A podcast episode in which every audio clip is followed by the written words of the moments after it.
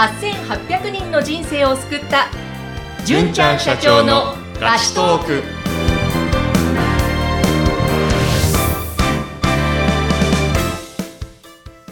こんにちは。ピーチ株式会社の尾崎です。こんにちはナビゲーターの山口智子ですえー、さて、純ちゃん、今日ははい素敵なゲストの方をお迎えしていますね。はい。ご紹介しましょう。トレンドマイクロ株式会社の加藤立夫さんです。よろしくお願いします。どうも、社会人歴26年目の加藤です。よろしくお願いします。お願いいたします。お願いします。純ちゃんの高らかな笑い声も響いておりますが、はい。あの、加藤さんと純ちゃんは、まあ、はい深い関係だということですが、そうなんですあの、ご紹介ください。はい。もうすごい楽しみにしてたんですけども、うん今日この日をですね、僕があの、新卒で入った会社、まあトレンドマイクロだったんですけども、まあそこの、まあ特に新人研修の時にですね、めちゃめちゃお世話になりまして、で、その当時2007年に入社したんですけれども、まあ社会人だって何もわからないと。で、IT 出身でもない中で、あの、大学院卒業してたんですけども、まあ同期はみんな2個下の中ですね。まあとにかく1年目、かなり頑張って早く出世したいっていう思いですね。めちゃめちゃ頑張ってた時だったんですけども、その時に本当にたくさんお世話になったっていう、あの、僕の中でのスーパーヒーローみたいなね、方なんです。はい。どうえー加藤さん、今のお話聞いて、まあ、当時のはい。純ちゃんを振り返ってどんな感じでしたか？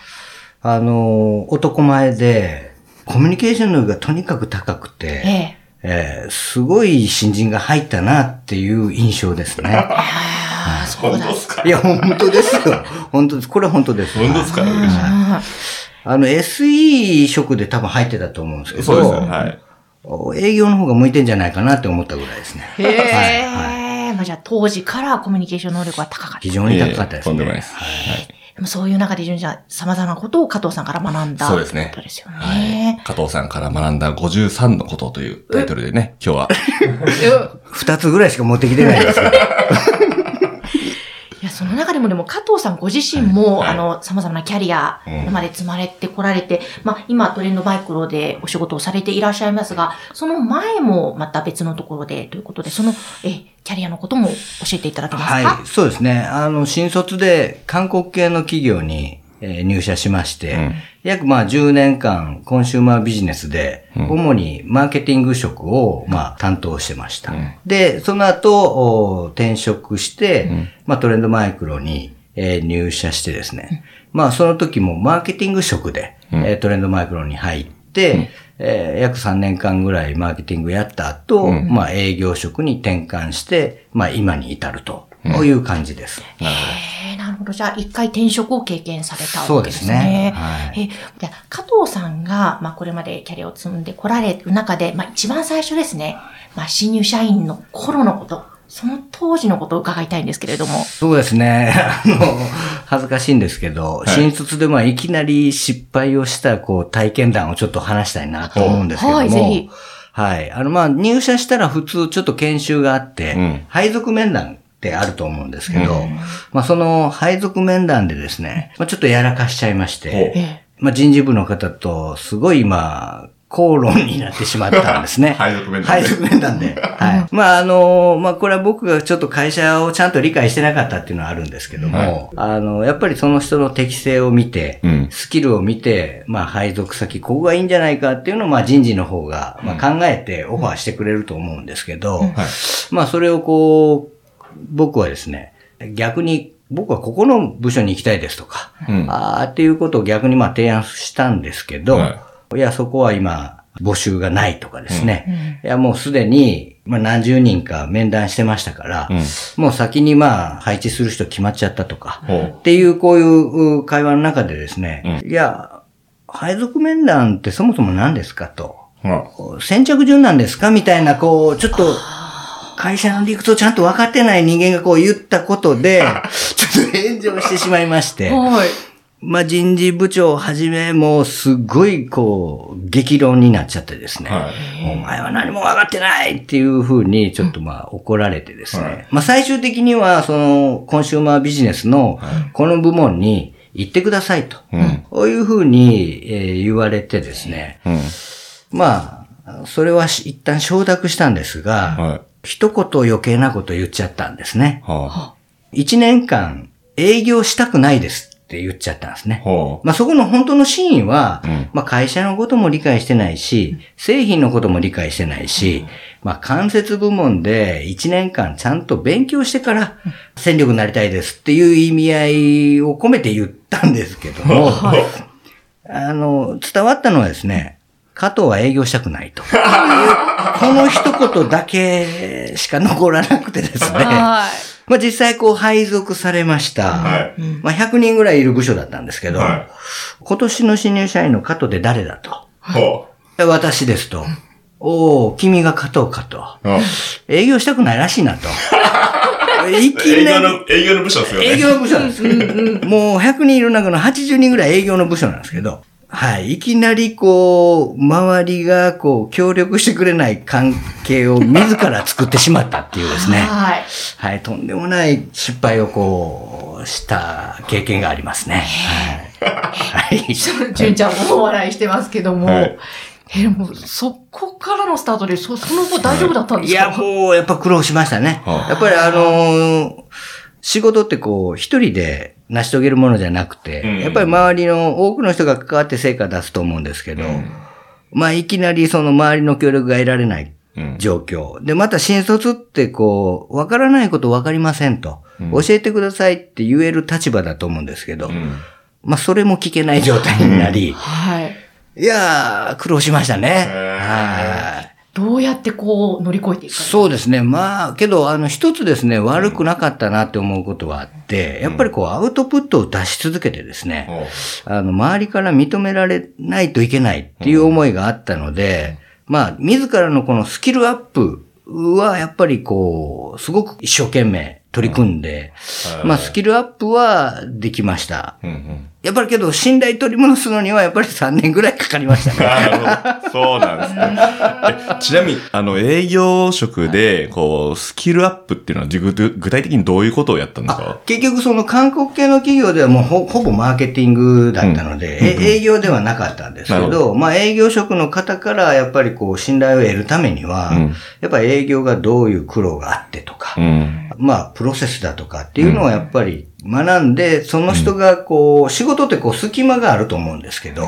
それを埋めてこう渡せるような状態っていうんですかね。んまあ向こうの人がこう受け取った時にすぐ仕事しやすい状態で渡すとかですね。へまあそういうことを考えて、まあ今から考えたらちょっとこびてたのかもしれませんね。ーなるほどはい。え、もう、もうちょっと聞きたいんですけど、具体的に他にどう、どういうことをして、そうやって勉強したんですか？やっぱりその、うまくいってる人をこう見てですね、うん。その人がこううまくいってるのはな、どういうことをしてるのかっていうのを、まあもう僕聞けない状態にありますから、もう真似をする。へまずそこからですね。ー。で、うまく。くいってる人は何をやってるのか、その人がこう、そこに至ったのはなぜなんだろうっていうのをこう、うんまあ、自ら考えて、はい。まあ、仮説を立てて、うん。えーそれに対してアウトプットを出していくと。へまあ多分ほとんど間違ってたんだと思うんですけどね。あの3年かかりましたからね、信頼してもらえるまでにですね。い。や、でもそれ、すごい、すごいですよね。いや、まあそういう境地に立たされたらそうさせざるを得なかったんですけど。はいえーでもですね、加藤さんお話ししてるとすごくコミュニケーション能力も、やっぱ加藤さんご自身もすごく高い方なんだなと思うんですが、やっぱりその辺でコミュニケーションでも信頼関係構築で工夫されたことってあるんですか？そうですね。まあ、やっぱりできるだけ相手の立場に立って話するっていうことぐらいですかね。あとはこの関西弁がきつくきつ聞こえないように頑張るぐらいですか。あ でもなんか柔らかい感じに聞こえいますね。やいや、そんなことい。ないと思うんですけど。あとなんかこう根っからの明るさと言いますか、うんそれで周りがこう明るくなるそう感じが。ですね。まあ、まずは笑顔で話するっていうのはすごく大事かもしれないですねう。んしょうもないことなんですけど。大事ですようんね。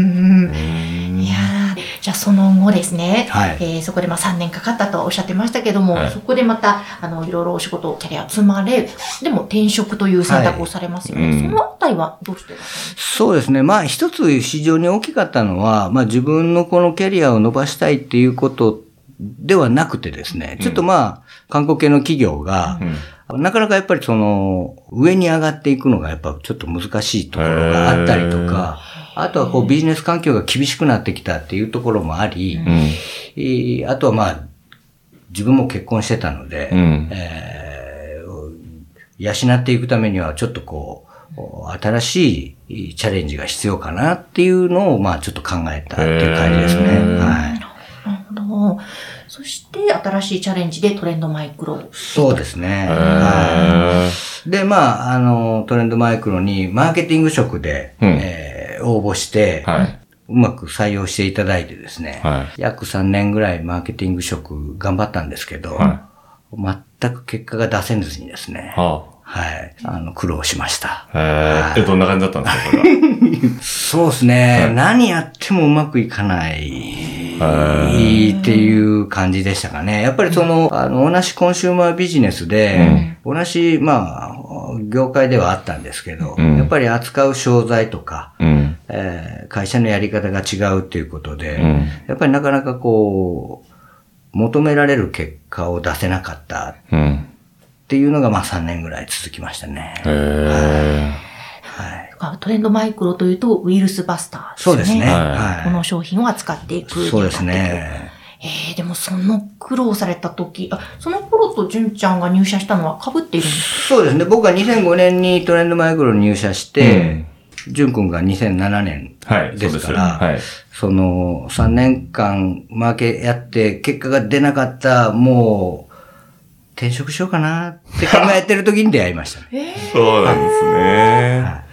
ー、当時そんなことは。僕は当たり前ですけど、そんなことは知ることもなくですね、うんうんあの、すごい輝かしい結果を持っていらっしゃるな方なのかな？っいやいやいやて。まあ、要は新卒なので、誰がどういう人事評価なのかもわからないですし、どんなアウトプット出してるのかももう当たり前ですからわからないんで、ただ僕からしたらもういろいろ、もうすごい面倒見よく、面倒よく教えてくれる、すごい素敵なまあ上司ですね。はい。えーそうだったね。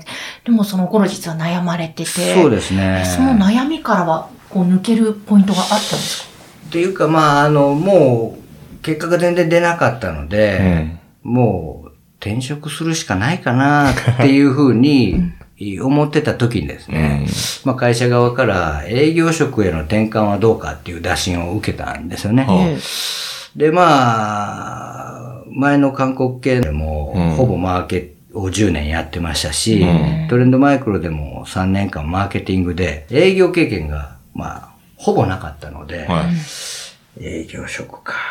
一番最初にねそうです入れたくないって言ったやつやりたくないって言っちゃってた営業職か。っていうことで、まあ奥さんにですね、まあちょっと相談したんですよはいね。ちょっとまあ営業職で頑張るか。うん。まあ個人的にはもう転職も考えてるみたいなは話をまあ奥さんにしたところ、あはまあ奥さんからですね、いや、営業やってみたらって言われたんですよね。あでまあ僕はちょっと、あの、そういう答えが返ってくると思ってなかったのい。で、うん。え、そう？っていう話をしたら、うんまあ、あなたより、マーケティングが上手なほどは人は山ほどいるよと、ほと思うよと。う。うん。けど営業職は結構そこそこいけるんじゃないと。って言われて、あれ転職しようとも思ってるんだけど、っうん。て言ったらですね、いや、そんな、こう、ここでうまくいってないから、っうん。て言って転職しても、うまくいかないと思うよと。ほで、まあ、ちょっと厳しめの言葉も言われてですね。う。なるほど。ああ、そうかと。んで、まあまあ営業職ちょっと背中を押されたんで、うん。ちょっとやってみようかと。へこういうチャレンジですね。なので自分で決めてないんですよね。ー。ああ、なるほどね。周りからこう、ちょっと周りからっていうか、まあ奥さんからはいの後押しがあってちょっと、はい、やってみたちょっと素敵な奥さんですようね。ん。と。そうですコね。ーチングと言いますか。はい。頭上がらないですね。で今もずっとコーチングされてます。そうなんですね。ええなるほど。それでじゃあ営業に移られたと。そうですね。で、まあ、営業に移った時にですね、まあ、自分の中で二つ決めてたことがありまして、はいまず一つはもう、とにかく、アウトプットを出し続けるっていうこと。うんで、もう一つはですね、そのアウトプットの評価を気にしないと。はああいうことを決めて、まあもちろんもう3年間、あの、結果出てなかったんで、あ。うんあの、評価を気にしないっていう風には多分思いやすかったと思うんですけど、はい。まあその二つを決めて、とにかくアウトプット出す。で、そのアウトプットの評価は気にしないっていう形で、まあ、頑張りました。なるほど。はえーじゃあちょっとそこの二つを決めて頑張ってこられた、その後のことはまたこれ、次回い。伺いましょうかね、そうですね。じゃあ。ぜひ次回またお願いします。ですね。ちょっと、またその後のね、ことはいが展開が楽しみですし、またお話、おしゃべり楽しみにしております。はい。よろしくお願いします。まず今回ありがとうございありがとうごまし。ざいましたたありがとうございました。えーゲストはトレンドマイクロ株式会社の加藤立夫さんでした。えー皆様から番組宛てのご感想またご相談などもお待ちしております。ピーチ株式会社の LINE 公式アカウントが番組の説明欄のところに掲載しておりますので、ぜひそちらからお寄せください。えーそれではまた次回お耳にかかりましょう。